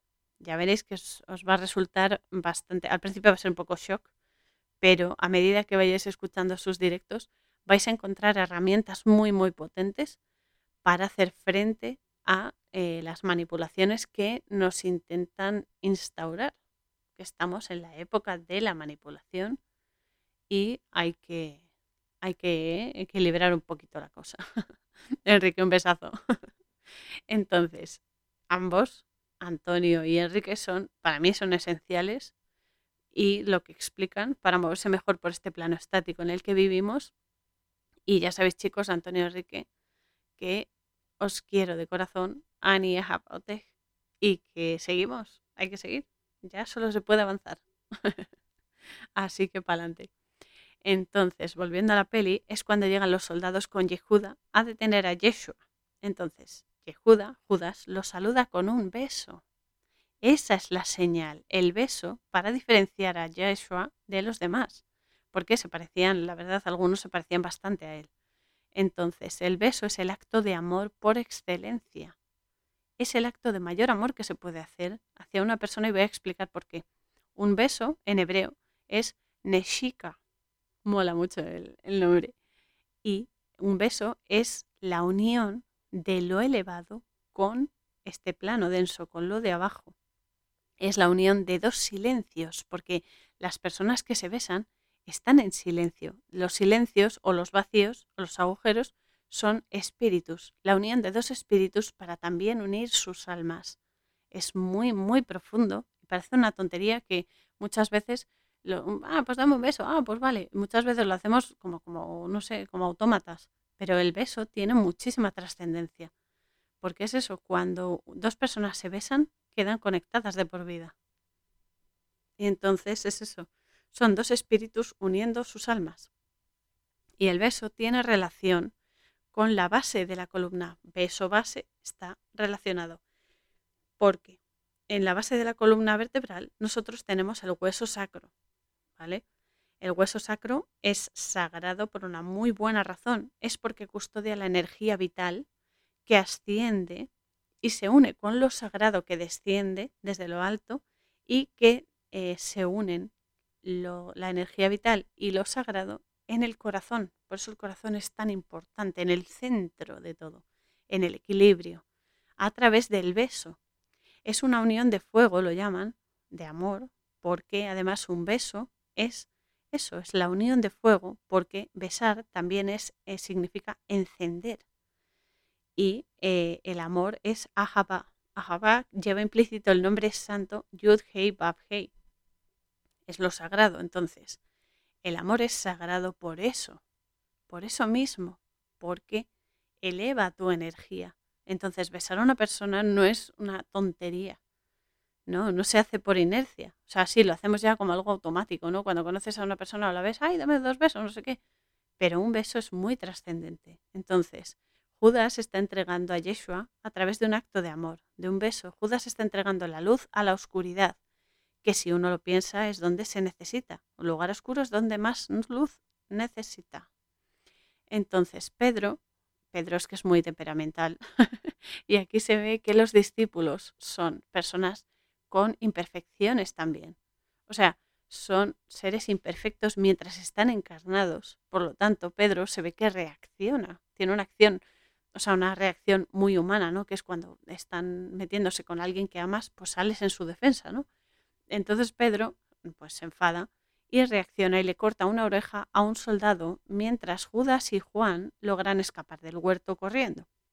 Entonces Yeshua se acerca al soldado que está sangrando por la oreja, le quita la mano que tiene puesta y eh, le devuelve la capacidad de escuchar y restaura su oreja, se la vuelve a unir al cuerpo, mientras le dice a Pedro que suelte la espada, porque el que mata con la espada, por la espada morirá. Es decir, aquello que hagas a los demás te va a ser devuelto y además siempre con creces, porque somos reflejos unos de otros y lo que haces a uno te lo haces a ti mismo. Esta es la mayor comprensión que se puede tener, porque una vez sabes eso, te das cuenta de que, eh, de que tienes que ser consciente en tus actos, porque al final repercute en ti y lo tuyo repercute en los demás. Y esto es muy importante porque eso nos une y muchas cosas mejorarían si fuésemos más conscientes de eso o si mm, desarrollásemos la capacidad de gestionarlo mejor, que para eso estamos aquí, ¿eh? siempre se va gestionando mm, progresivamente. Pero entonces es eso. Entonces eh, somos reflejos unos de otros y lo que nos hacen a nosotros también se lo hacen a ellos, igual que lo que nosotros hacemos nos lo hacemos a nosotros mismos a través de otros. Así que capturan a Yeshua y se lo llevan. Y en ese instante se ve la imagen de Miriam, María, María la madre de, Jesús, que despierta sobresaltada junto a la de Magdala, a, María de Magdala. Y entra Juan en la casa para decirles que han apresado a Yeshua. Mientras tanto, Yeshua empieza a ser atormentado, o sea, perdón, Yeshua, Yehuda, Yehuda es Judas, empieza a ser atormentado por demonios. Los demonios son el pesar por las malas acciones, es decir, el come-come que nos entra cuando sabemos que hemos hecho algo mal y le estamos dando el run run y venga, venga, venga, venga.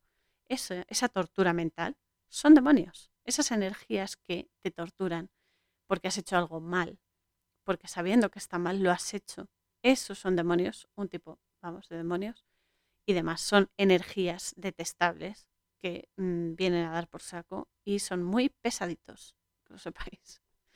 Entonces, Miriam, que es María, la de Magdala y Juan, llegan al templo los tres y dos soldados romanos ven el jaleo y avisan a Poncio.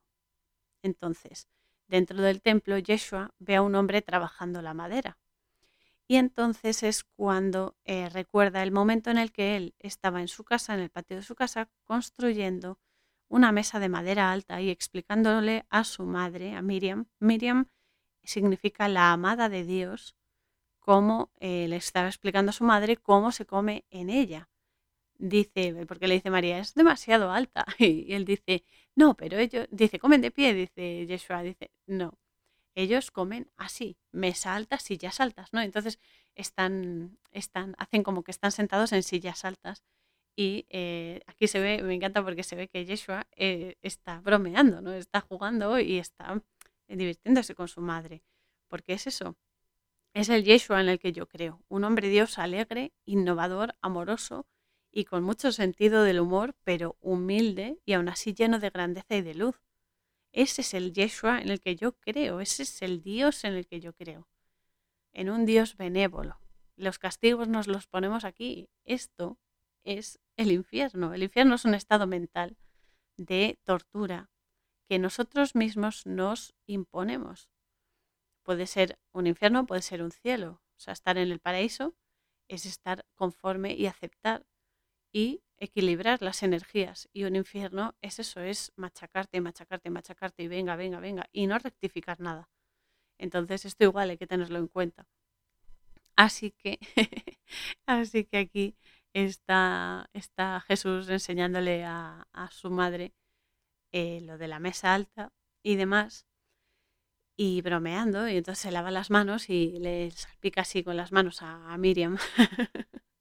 y es buenísimo, es una escena muy, muy cálida, muy agradable. Pero claro, cuando interrogan a Yeshua, la gente empieza a acusarlo tergiversando sus enseñanzas y el propio Sanedrín, que son unos hipócritas fariseos, se empiezan a reír de él y lo abofetean y lo escupen y de todo. O sea, lo, lo ningunean y lo minimizan al máximo y se creen mejores. O sea, esa es la historia, que los del Sanedrín se creen mejores, cuando lo único que están haciendo es eh, menospreciarse a sí mismos y menospreciar lo más sagrado que tenemos, que es la vida y la verdad, por supuesto, ¿no? Y nuestra misión en la vida, ¿no? Entonces, eh, pues eso, los del Sanedrín pues están ahí con el ego a tope y, no ven más allá de sus narices y ya está. Luego se ve cómo acusan a Pedro, eh, porque en todo el jaleo y tal, eh, acusan a Pedro de seguir al Galileo, de, de, seguir a Yeshua, y él lo niega mientras están golpeando a Jesús. Entonces sale un momento en la última cena en que Pedro promete seguir a Yeshua incluso hasta la muerte. Y Yeshua le dice que antes de la salida del, del canto del gallo, perdón, lo habrá negado tres veces. Las miradas de Pedro y de Yeshua se cruzan en ese momento en el que están apaleando a Yeshua y claro, Pedro se pone a llorar porque se da cuenta de que es cierto, que lo está haciendo, que lo está negando. Y claro, se siente súper culpable. Entonces, esto es algo a tener en cuenta porque eh, esto nos ha pasado a todos. Cuando las cosas son favorables y nos va todo bien y, todo va bien entre amigos, entre familia, lo que sea, pues nos comprometemos y nos damos a tope a los demás, que está muy bien. Nos comprometemos y hacemos promesas a veces demasiado rápido, a veces sin pensarlo hacemos, pero cuando llega el momento de demostrar esas promesas o de que nos lo demuestre, fallamos todos o nos retractamos, depende. Entonces, lo, que, lo que quiero decir con esto es que en los momentos más duros, los más duros es donde se ve realmente el fondo de las personas, donde se ve el corazón de las personas, porque todos cometemos errores, eso es así, por supuesto, pero es justo en los momentos de necesidad donde se ve el interior de la persona y la sinceridad de las personas. Porque si algo está mal, se tiene que rectificar y porque unos callen, no vas a callar tú también. Esto es importante y esto a nivel de nuestra rutina nos pasa constantemente.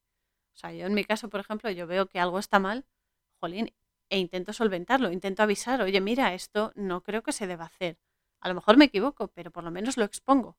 O sea, yo no valgo para mm, mimetizar las cosas y venga a decir, no, bueno, está pasando esto, pero paso del tema. No, porque si no, no se soluciona. Se hace una bola más grande, más grande, más grande que te revienta la cara.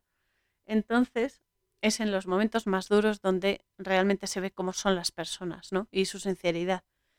Y eh, es eso. También nos habla de los discípulos de Yeshua, que como digo, eran hombres imperfectos, con defectos, con manías, con fallos y demás porque es eso, mientras estamos encarnados somos limitados, limitados por nuestros defectos físicos y demás para poder aprender. Y aunque estas doce energías, estos doce energías de los discípulos nos acompañan, somos limitados en comprensión.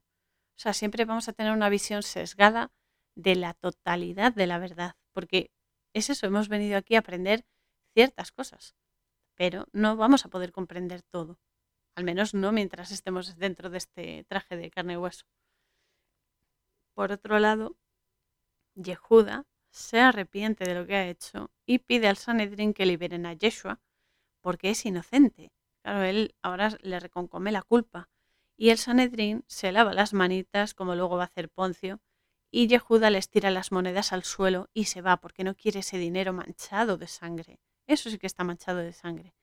Entonces el Sanedrín, pues eso, pasa del tema y claro, aquí se ve que Judas es un hombre atormentado por el peso de conciencia de los actos que ha hecho y claro, está torturado por estos demonios que ve, que se ríen de él y lo torturan. Y lo torturan porque esas son las consecuencias de los actos. Ese, esa, esa run run que tenemos todos cuando hemos hecho algo mal y nos damos cuenta de que está mal. O sabíamos que estaba mal y venga, venga, venga, el run run, el run run, que solo hace que crezca la culpa y, la pesadez, ¿no? La gravedad. Entonces, claro, él está atormentado por estos demonios. Esos demonios son el castigo y la repercusión de sus actos. Pero no es un castigo impuesto por Dios. Esto es otra cosa que se ha mm, tergiversado. Dios no castiga. Nos castigamos nosotros, a nosotros mismos, a través de nuestras acciones. Porque es lo que digo, muchas veces hacemos cosas que sabemos que están mal y aún así las hacemos. Jolín, estamos siendo conscientes de que están mal y aún así las hacemos. O sea, nos estamos poniendo un peso encima.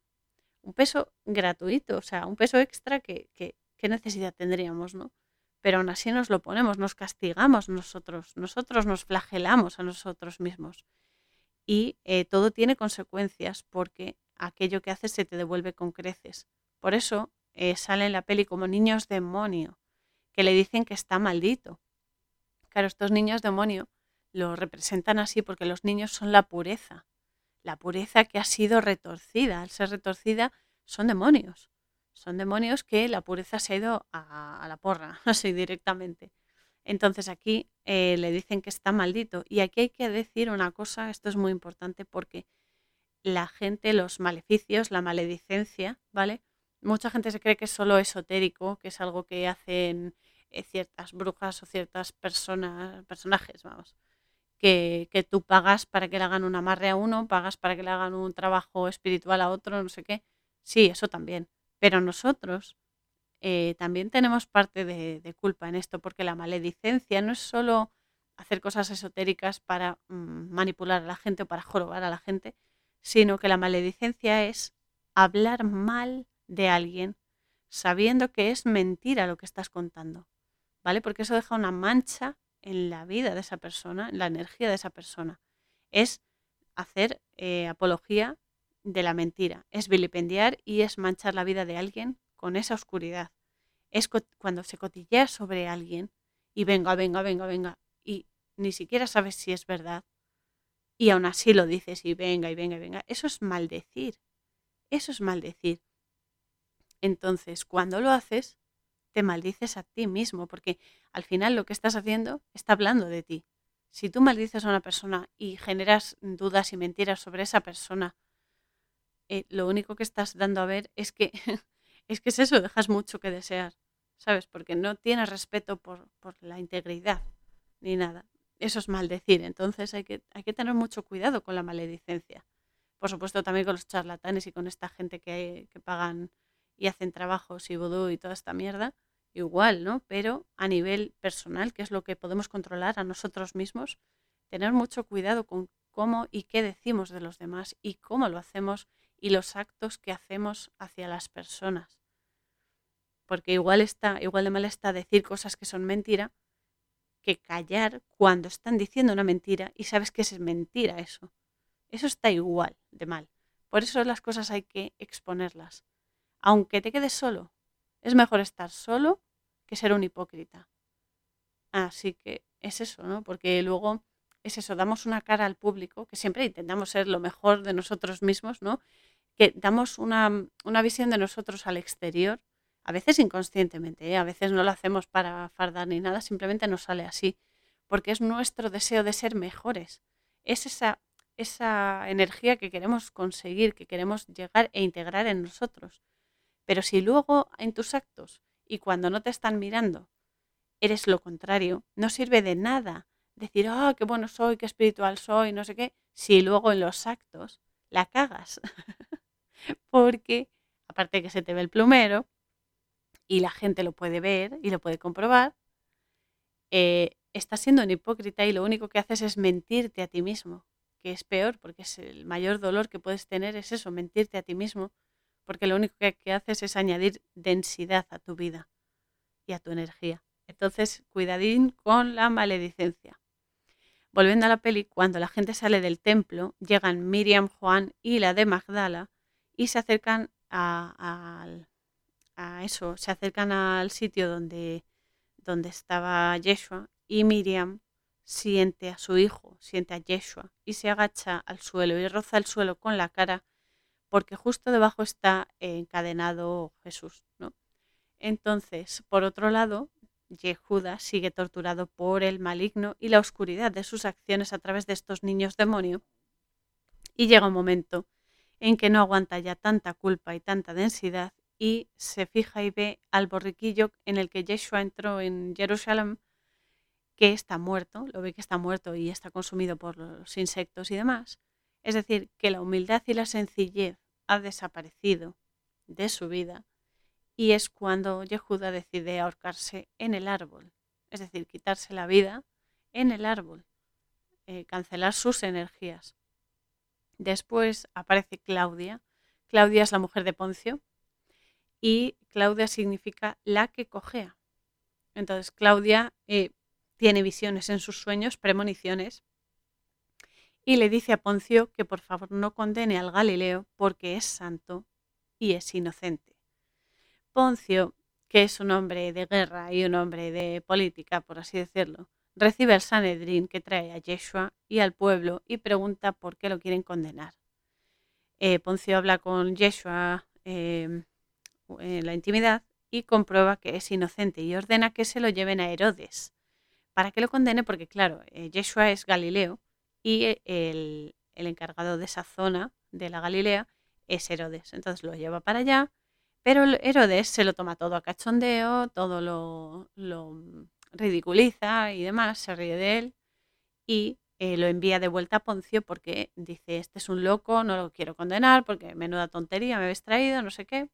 Bueno, el caso es que Yeshua vuelve a Poncio que eh, les da a elegir al Sanedrín y al pueblo judío entre la liberación de Barrabás o de Yeshua. Barrabás es un nombre compuesto de Bar y Abba, que significa el hijo del padre, y les hace elegir entre Bar Abba y Yeshua. Yeshua también es el hijo de Abba, también es el hijo del padre, pero son las dos caras de la moneda. Es bastante sórdido, pero muy, muy explícito, porque son ambas caras de la moneda, es decir, el hombre en la oscuridad, Bar Abba, y el hombre congraciado con la presencia divina, la luz, Yeshua. Entonces, em, es eso, ¿no? Es lo sagrado, los cielos, la versión iluminada, es decir, la versión completa, la versión consciente de la, de la energía de lo sagrado, y la versión oscura y densa de este plano físico, que es Barrabás, que es la oscuridad, ¿no? la, ignorancia. La ignorancia y em, hacer lo que te dé la gana sin pensar en las consecuencias. Son las dos caras de la moneda, ambas necesarias. Sin embargo, el Sanedrín y el pueblo, bueno, el pueblo lo elige porque el Sanedrín dice que liberen a Barrabás y demás, ¿no? Pero el pueblo sigue por fanatismo, sigue lo que dice el Sanedrín y eh, eligen liberar a Barrabás por la ignorancia que tienen todos de no conocer el otro lado, ¿no? El lado espiritual son ignorantes, no lo conocen y tampoco quieren. y por su falta de fe sobre el otro lado, por su falta de fe en la energía, en lo sagrado, en la espiritualidad, porque los del Sanedrín son unos fariseos que van de, de yo, porque yo soy espiritual, yo soy no sé qué. Y sabéis qué? De espiritual no tienen nada, porque solo van a por el dinero y el poder y la posición. O sea, que dicen que son, son los, estos, los, pues eso, los que llevan el templo y demás, y al final son unos pobres desgraciados, porque mm, tienen una apariencia, pero luego son otra cosa diferente. Entonces, es eso, ¿no? Que no, de espirituales no tienen nada. Son unos egocéntricos además y unos fariseos, nunca mejor dicho. Entonces Poncio, por quedar bien con todo el mundo, y aquí aclaro que no se puede quedar bien con todo el mundo, eso es imposible. Eso es imposible. La medida de lo posible, lo que sí hay que hacer es ser justo. Es decir, lo que es correcto es correcto y lo que no, no. Es así. Y a las personas tratarlas como personas. Como personas. ¿Que ha hecho algo mal? Vale, pues bueno, ha hecho algo mal, mm, sabemos que ha hecho algo mal, pero sigue siendo una persona. No minimizarlo, no ningunearlo. Entonces, es eso, ¿no? Poncio quiere quedar bien con todo el mundo, pero eso es imposible, porque siempre te vas a tener que decantar y lo bueno o lo importante aquí es decantarse hacia la verdad, por mucho que duela, porque a veces tienes que decirle cuatro verdades a un amigo o un amigo o un familiar te lo tiene que decir a ti, pero es que es necesario.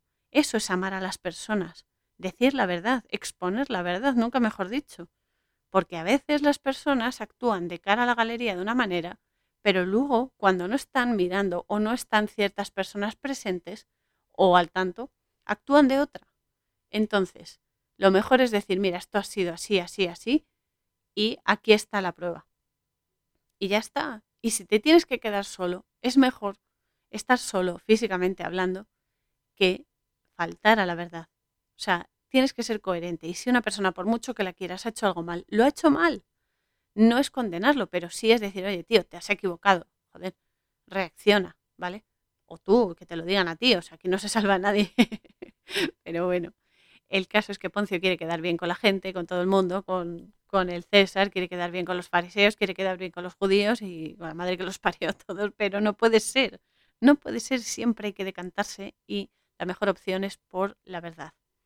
Entonces decide castigar severamente a Jesús, pero, pero, no permitir que lo maten. Pero resulta que él también es un fariseo porque dice, no, que lo castiguen severamente, pero no que lo maten. Al final acepta y dice, no, que hagan lo que quieren, que lo que quieren es crucificarlo. O sea, al final dice, venga, que lo crucifiquen, le da igual todo.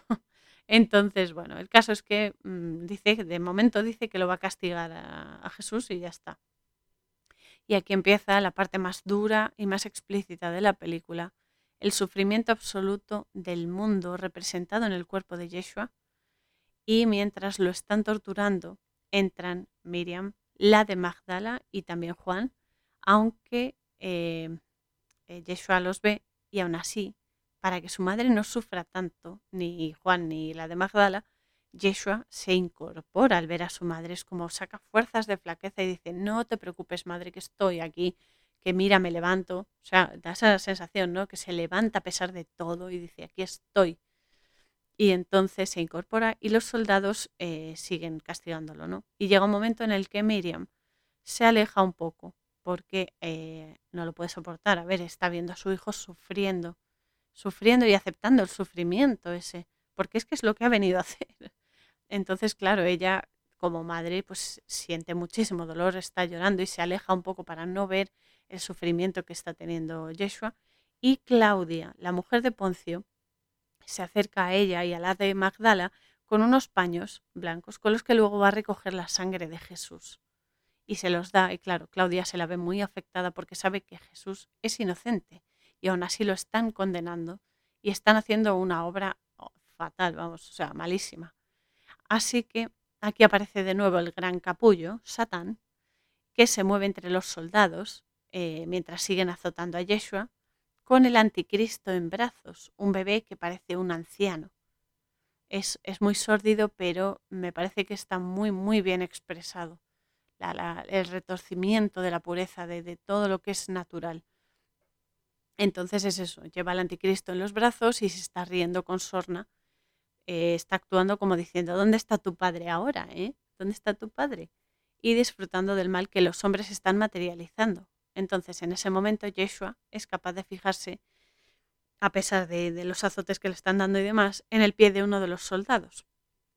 Y de nuevo nos lleva a otro momento en la escena del lavado de pies, cuando está con los discípulos, en, eh, en el momento este que les dice a sus discípulos, si el mundo os odia, recordad que me odió a mí primero.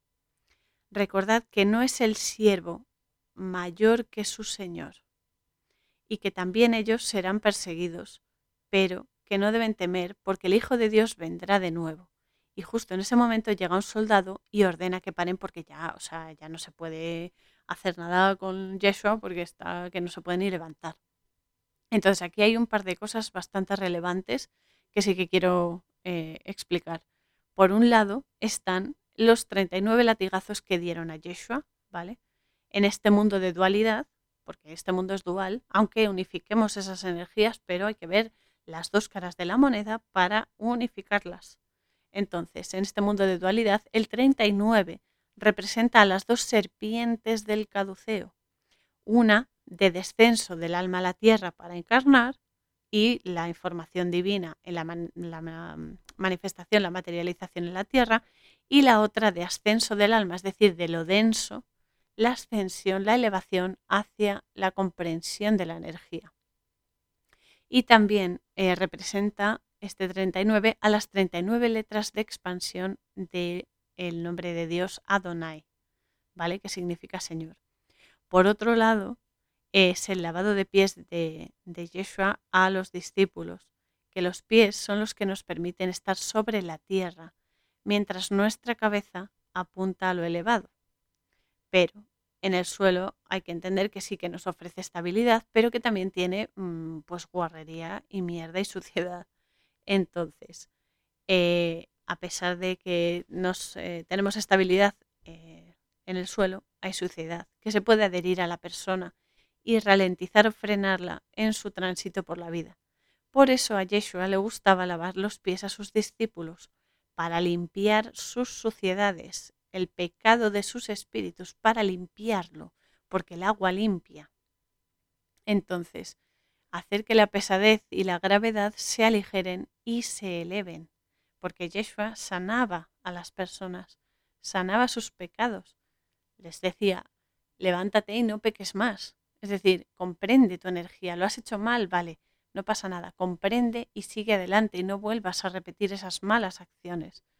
Y por eso lava los pies. Los pies también corresponden al signo de Piscis. Yo soy Piscis, me encanta. Y a Yeshua también se lo representa con el símbolo de un pez, por ser esa capacidad de moverse por las profundidades del agua y la densidad del sufrimiento para ser el camino de las almas y su guía y hacerlas fluir limpias hacia la luz y la sanación, hacia la comprensión profunda de la naturaleza, de la realidad, de la energía. Por eso Yeshua aceptó su misión, es decir, sanar el corazón de los hombres y hacer que se eleven hacia lo más sagrado, hacia lo más puro. Por eso lo acepta y por eso ese sufrimiento a través de él para que no suframos los demás. Entonces, Miriam y María de Magdala también se acercan al patio cuando se llevan a Yeshua ya a rastras que no pueden ni levantarse y con los paños que les ha dado Claudia recogen la sangre que ha perdido Yeshua eh, con el castigo, porque eh, la sangre es el vehículo del alma. El alma fluye por la sangre, la energía vital. Entonces los soldados, en su absoluta ignorancia, le colocan una corona de espinas a Yeshua en la cabeza. Es que son tan ignorantes que ni siquiera saben lo que están haciendo, pero sin embargo lo están haciendo. O sea, corona de espinas eh, representa eh, las rosas. O sea, el espino es el, el, este de las rosas, ¿no? Entonces las rosas representan la sangre de Yeshua y también la humanidad que aspira a elevarse hacia Dios. Ese es el simbolismo de las rosas, pero claro, hay que saber que no hay rosas, no hay ascensión sin espinas, es decir, no hay ascensión de la energía, de la conciencia, sin sacrificio, porque las espinas son el sacrificio, son lo que protegen el alma, lo que protegen el alma de las malas acciones. Las espinas son el sacrificio y la comprensión. Y en el caso de Yeshua son máximos porque lo demuestra y aparte porque se la colocan en la cabeza. La cabeza es el punto más alto y de máxima conexión y cercanía a lo divino. Por eso le pone la corona, nunca mejor dicho. Entonces, eh, la mente es la parte más cercana a lo elevado. La mente, la cabeza, representada por la cabeza. Y la corona es una de las esferas energéticas que tenemos. Corona en hebreo es Keter, Keter es lo elevado, lo elevado por encima de lo tangible. Entonces aquí Miriam de Magdala, María Magdalena, eh, mientras recoge la sangre con los paños que les ha dado Claudia, eh, la sangre de Yeshua, pues recuerda el momento en el que él la salvó de ser apedreada, cuando ella también estaba en el suelo, y él salió en su defensa para que no la apedreasen y no la matasen. Y claro, ella pues, se pone triste porque está viviendo un momento muy, muy profundo y muy denso. A pesar del castigo, el fanatismo de la gente y la soberbia del Sanedrín siguen pidiendo que crucifiquen a Yeshua, porque se les ha metido entre ceja y ceja que lo tienen que crucificar sí o sí. Entonces, Poncio se lava las manos porque no quiere mm, mojarse. O sea, él quiere quedar bien con todo el mundo, pero no se quiere mojar. Y sin embargo se lava las manos, que se tiene que mojar. Pero bueno, una vez más se produce un recuerdo de Yeshua en la última cena, cuando está eh, con los discípulos y les enseña la Netilat Yataim, que es el lavado de manos para bendecir el pan, para bendecir la comida.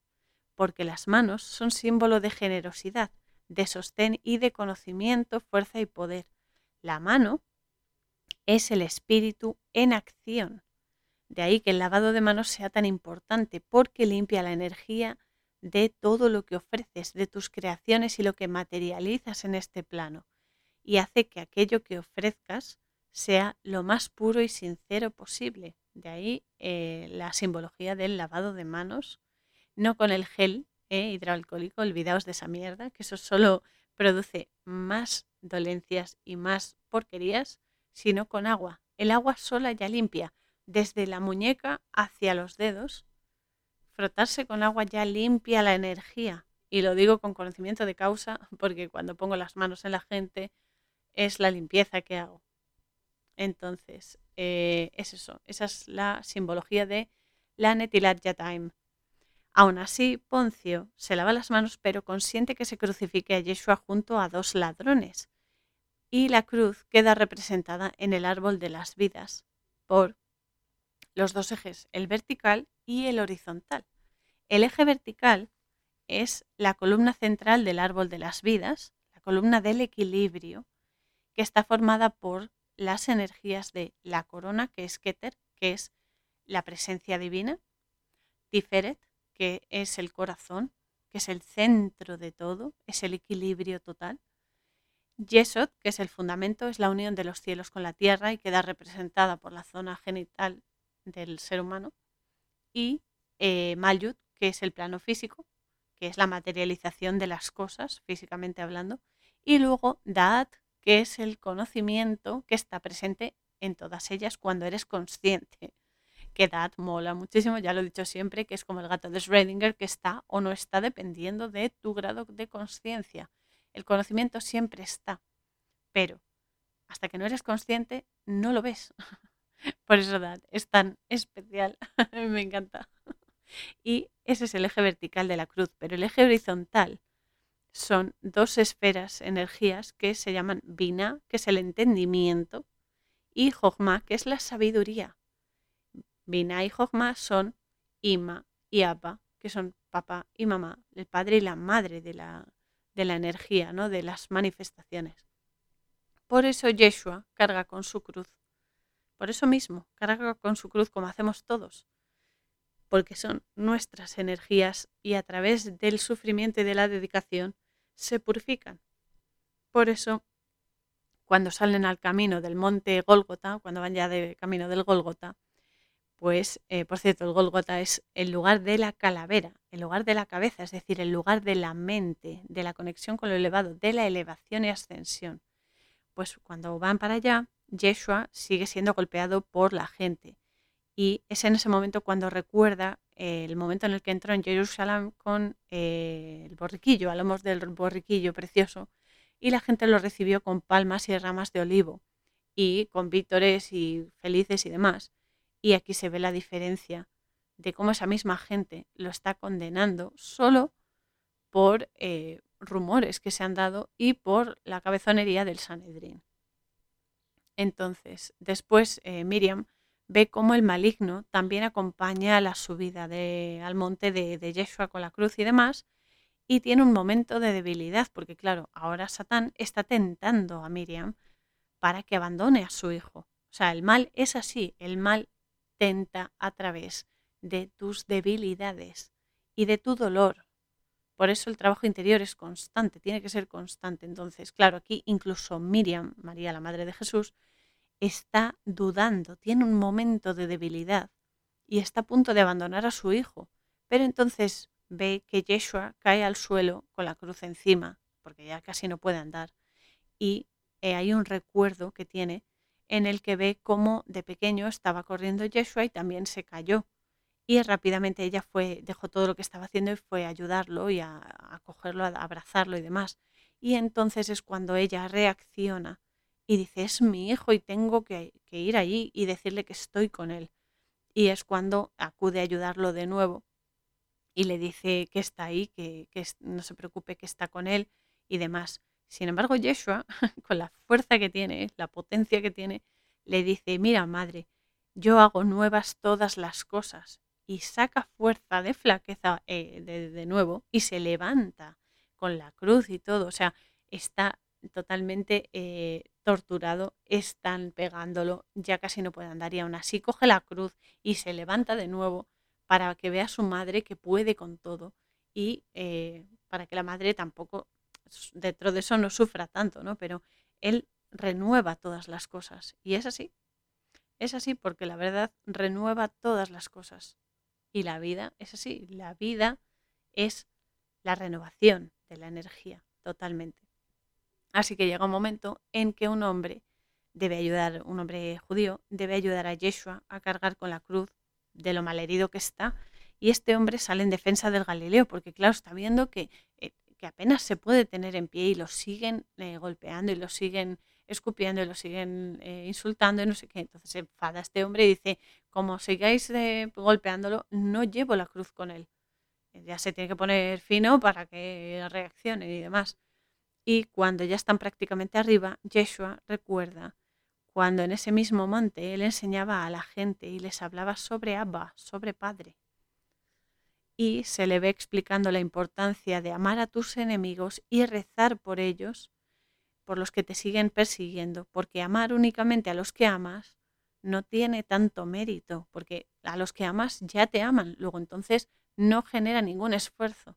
Sin embargo, amar a quien te hace mal, y amar a quien te hace mal no, hace, no quiere decir someterse a él, quiere decir perdonar al que te ha hecho mal, perdonarlo y desearle lo mejor en la vida, aunque sea lejos, ¿vale? Es importante.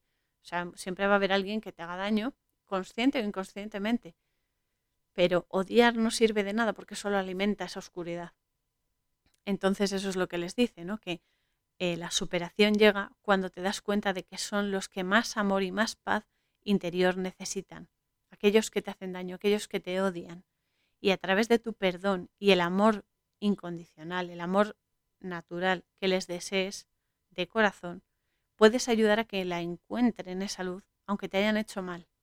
A veces el perdón es la forma más grande de amor. No hace falta que sea amor romántico ni amor fraternal, que también, sino el amor hacia las personas que más lo necesitan, a pesar de que te hayan hecho daño. No hace falta que las aguantes, simplemente que perdones y les desees lo mejor y que puedan seguir con su vida y tú con la tuya. Muchas cosas se mejorarían si fuésemos más conscientes de esto, que el perdón es muy necesario y el perdón también te renueva a ti, porque al perdonar a otros te perdonas tú esa incomprensión que has tenido y ese fallo que has tenido, ¿no? También les explica que Él es un buen pastor que da la vida por sus ovejas y nadie le quita la vida, pues Él da su vida por los demás y la recupera como Padre mandó, como Abba. Es decir, que nadie tiene poder sobre nadie, sino Dios. Dios, la energía. Entonces, eh, queriendo decir que aunque lo condenen los hombres, no es eso lo que le quita la vida, sino los designios de lo elevado. Tiene que ser así para dar fe de ello. Entonces, al final, Miriam eh, la de Magdala y Juan llegan al Gólgota y se ve una imagen de nuevo de la última cena en la que Yeshua les dice a los discípulos que no hay mayor amor que el de dar la vida por los amigos y le dice que cuando Él no esté, se amen como Él los amó, pues Él es el camino, la verdad y la vida. Yeshua Haderech Haemet Hajaim. Y cuando lo crucifican, le pide a Abba, es decir, a Padre, Abba me encanta este nombre, es que, es que me, me gusta muchísimo, Abba, que los perdone porque no saben lo que hacen. O sea, está pidiendo por ellos para que entienda la energía que lo hacen por ignorancia, que no saben lo que están haciendo porque no son conscientes de ello. Y como no, el Sanedrín en primera fila observando todo con esa cara de, no sé, de satisfacción ante la mayor barbarie que se ha producido. Pero bueno, a medida que suben la cruz y la ponen vertical ya en el agujero que han hecho, se ve otra escena de la última cena en la que Yeshua está bendiciendo el pan y diciendo que lo coman, pues él será entregado por ellos, como están haciendo que han entregado a Jesús, y que beban el vino en representación de la sangre que van a derramar eh, ellos de Jesús y por todos los hombres para perdonar los pecados, o sea, para dar fe de que Dios es bueno, que existe y que es nuestro Padre. Entonces uno de los ladrones que está crucificado junto a él se arrepiente de sus pecados y le pide a Yeshua que por favor se acuerde de él cuando vaya al paraíso. Yeshua le promete estar con él en el paraíso ese mismo día, pero el otro ladrón que está al lado, al otro lado, se empieza a reír y un cuervo le picotea los ojos. Porque no se arrepiente y mm, se ríe de todo, ¿no? Entonces llega un cuervo y le picotea los ojos. Entonces es cuando se empieza a oscurecer los cielos y la gente comienza a irse, asustada y demás. Entonces Yeshua, bueno, se acercan María, la madre de Jesús, y, Juan, y Yeshua deja a Juan con su madre y se encomienda a Dios. Y cuando fallece físicamente, comienza a llover y un terremoto asola toda la tierra. Y el templo, como bien dijo Jesús, queda totalmente destrozado. Y como no, Satán se revuelve en el infierno porque no ha conseguido vencer y no ha conseguido su objetivo. Porque chicos, por mucho mal que haya todavía en el mundo, siempre pierde. Es así. Lo tiene perdido desde el principio. Lo que pasa es que le gusta jugar a ganar, pero bueno, lo importante es participar, ¿no? Vamos a, dejemos que se lo tome con deportividad y sigamos haciendo lo nuestro, que es exponer la verdad y ser conscientes del bien que tenemos y de la energía potentísima que somos. Y eso es así. Así que cuando bajan el cuerpo de Yeshua de la cruz, se ve, hacen un plano, pero un primer plano, de la corona de espinas, que ya hemos dicho lo que significa, y los tres clavos que lo sujetaron, recordando que cada clavo, el clavo es, hace referencia a la letra de la Shon HaKodesh, Vav, V-A-V, eh, simboliza el gancho o nexo de unión de los cielos, de lo elevado con la tierra, lo denso. Es la conexión entre los elementos de creación y lo que modifica los tiempos, es decir, aquello que desde el futuro puede hacer, puede cambiarse en el pasado para que sea presente, o lo del pasado puede cambiarse para ser algo que suceda en un presente posterior, ¿vale? Entonces, eso es lo que significa eh, cada clavo, el Bab, y eh, es eso, modifica el tiempo. Y es la letra que crea. Esta letra Bab tiene una geometría con el valor de 6. Y aquí, al ser tres clavos, son tres seises, el triple 6, que aunque ya sabemos que representa en su sentido más oscuro, también tiene un lado bueno y representa al hombre en su nivel más elevado y más realizado, en santidad. Entonces es el hombre realizado, ¿vale? Y es eso, porque el hombre está representado por el número 6. El Abab es el gancho, el hombre es el intermediario entre los cielos y la tierra. Por eso somos tan importantes, somos canales de manifestación y materialización de lo sagrado. Por eso eh, las fuerzas del mal siempre nos acechan para conseguir ganar terreno, pero es que es un caso, es un caso perdido, aunque piensen que no, ¿vale? Que son más de aparentar que de lo que luego sucede realmente. Así que recordad que estamos en constante renovación y resurgir en esta vida, que resurgimos y resucitamos constantemente cada vez que rectificamos algo que hemos hecho mal, cada vez que somos más conscientes y gestionamos mejor nuestra energía. Porque Dios es en nosotros y nosotros somos parte de Él.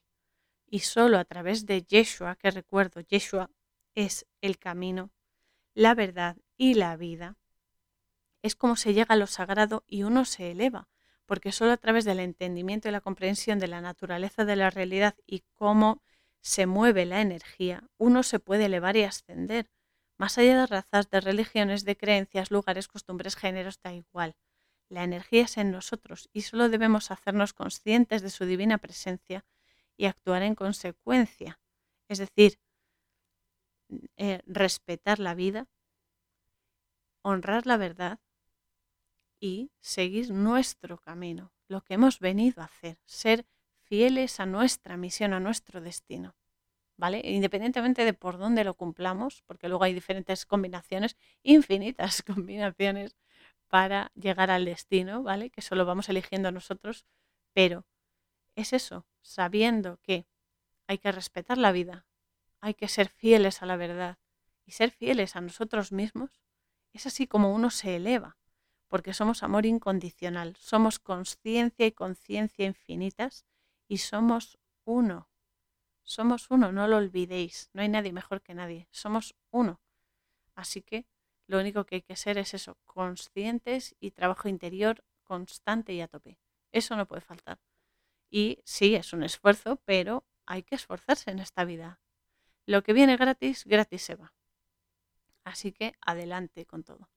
El sábado que viene, 23 de abril de 2022, vamos a explorar el significado de la enfermedad a través de la película One Week de 2008, que está bastante bien, a mí me gustó bastante y eh, nos puede ayudar bastante a comprender la función de las enfermedades, ¿vale? Porque todo el mundo, yo soy la primera que ha pasado muchísimos años desde el nacimiento por una enfermedad que dentro de eso no me ha impedido vivir, gracias a Dios y gracias a mi queridísima Maru, que me curó, pero, eh, bueno, me ayudó a sanar más bien, pero es eso, la enfermedad tiene un motivo y una misión y una función tremenda, tremenda, que hay que comprender.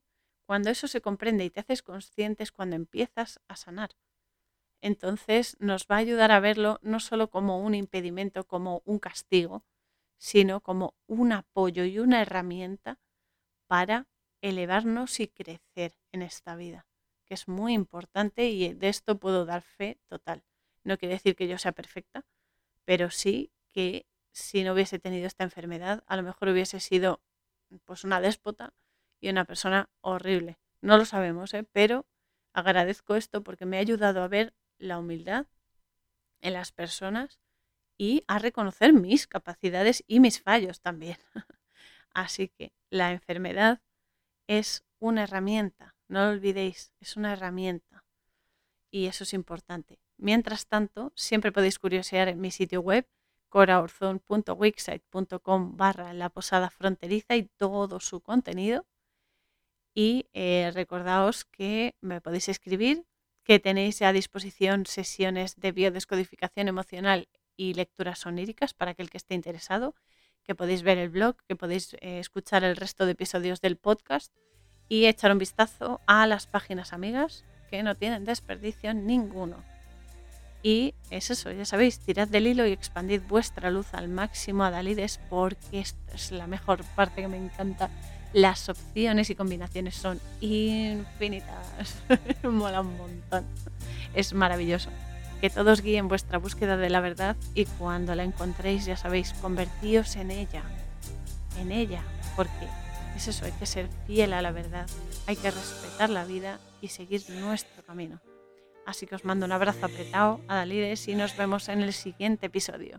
Canción Spirit of Fire, música www.50sounds.com barra es barra.